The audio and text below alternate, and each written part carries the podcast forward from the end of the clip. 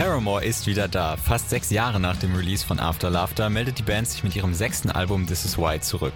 Die Pause hat der Band merklich gut getan, was man nicht nur daran sieht, dass sie zum ersten Mal für zwei Alben in Folge das gleiche Line-Up hat.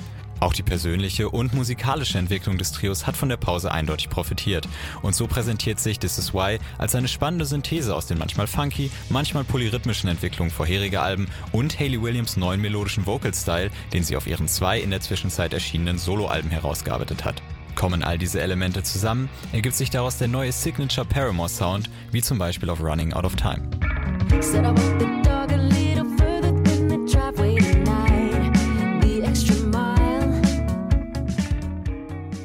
Musikalisch ist es sicherlich das bisher spannendste Album der Band. Vom Pop-Punk-Sound oder den Rockhymnen früherer Alben hat Paramore sich aber nun quasi vollständig verabschiedet.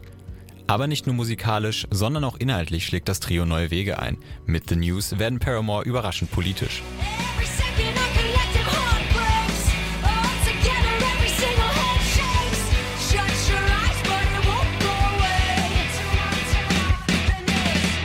Dem Song setzt die Band sich damit auseinander, wie ohnmächtig man sich fühlt, wenn man durchgängig den Nachrichten aus der gesamten Welt ausgesetzt ist, vor allem wenn man dabei sicher zu Hause vor seinem Handy sitzt, während man sich Kriege am anderen Ende der Welt anschaut. Dass man sich nur noch politisch äußert, sei das Ergebnis vieler langer Gespräche in den letzten Jahren, erklärt Sängerin Hayley Williams in der Zane Lowe Show. Eigentlich verstünden die drei sich nicht als politische Band, aber nach den letzten Jahren und vor allem nach der Corona-Pandemie und den Black Lives Matter-Protesten habe man auch nicht mehr schweigen können. So who wants to hear a bunch of people whine about how difficult it is to live in 2022 when maybe our, our lives don't reflect the harshest of realities. But I think the other flip side to that is like really wanting to do good and like wanting to reflect the times as artists. Deutlich weniger politisch, dafür aber umso persönlicher, ist die zweite Hälfte des Albums. Hier wird der anfangs noch sehr rockige Sound zunehmend ruhiger und melancholischer, während die Lyrics tiefe Einblicke in die Gefühle der Band geben. In Liar etwa reflektiert Hale ihre eigenen toxischen Verhaltensmuster in Beziehungen.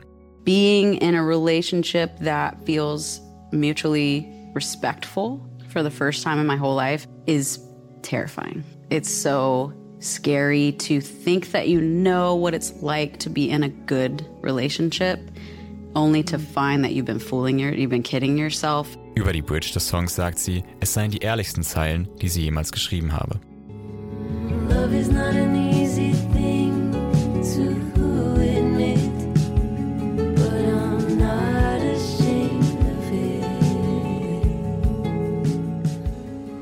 Crave setzt die Band sich dann mit ihren nostalgischen Gefühlen auseinander.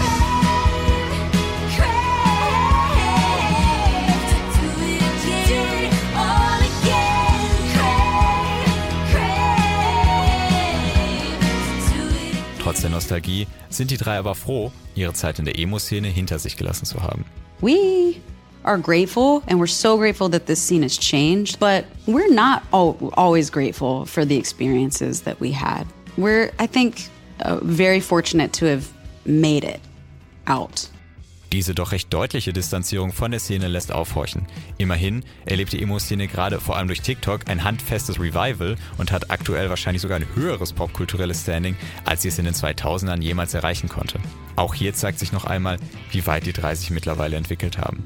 Und so kann man den musikalischen Übergang des Albums hin zu einem ruhigeren Sound auch als eine Art Abschied von der Szene, in der man einst groß geworden ist, sehen. Ich für meinen Teil bin gespannt darauf zu hören, wo die Reise als nächstes hingehen wird, auch wenn ich dabei mit einem weinenden Auge über den Verlust für die Pop-Punk-Szene trauern werde.